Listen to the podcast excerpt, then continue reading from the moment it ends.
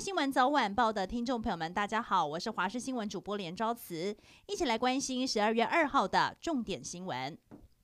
空军第五联队一架 F 十六战机十一月十七号在花莲外海失联，飞官蒋正志失踪。现在传出他原本要飞双座机，因为战机机械因素才临时改成了单座机。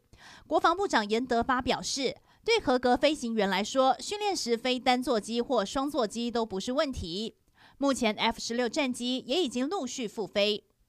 二零二四年总统大选，国民党和民众党有没有机会合作打选战呢？新北市前市长朱立伦和台北市长柯文哲已经两年半没有见面。朱立伦在本周五将借由一场失智长者记者会，邀请柯文哲同台，被视为是蓝白合的起手式。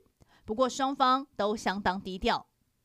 国家通讯传播委员会 NCC 否决中天新闻台的换照申请案，空出的五十二频道将由谁来入主？公广集团在昨天表示，将整合华视和公视的内容和资源，全力争取当仁不让。以华视成熟的即时新闻报道，加上公视深入的专题报道，和系统业者展开协商，争取入主五十二台。这真的是人生胜利组。美国四个才三十岁不到的年轻人都从名校普林斯顿大学毕业，并在一年半之内中了六十一张刮刮乐，赢得六百万元美金，相当于一点七亿新台币的巨额奖金。但连续中奖几率实在太低，现在被怀疑机密被外泄，美国警方也要展开调查。导演钮承泽前年十一月底涉嫌性侵剧组女助理，一审遭到台北地方法院重判四年有期徒刑。钮承泽不服，提起上诉，但今天高等法院宣判驳回上诉，维持一审的原判决。今天钮承泽没有到场听庭，法官认为钮承泽坚称双方互有好感，没有违反女方意愿，都是狡辩之词，而且对外利用导演的身份营造女方对他有意思，是主动现身。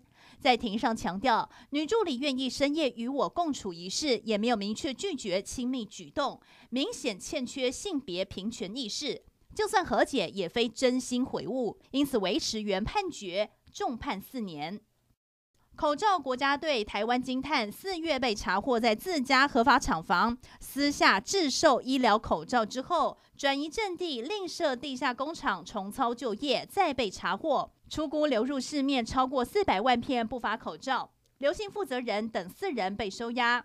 这是台湾金探公司今年第二度被查获，利用新冠病毒疫情期间私下制售医疗口罩来牟利。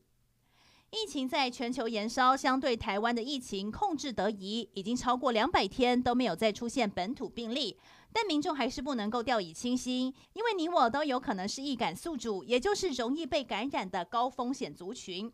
尤其进入秋冬，加上春节有大批旅外民众返乡，在疫苗还没有施打之前，仍然要绷紧神经。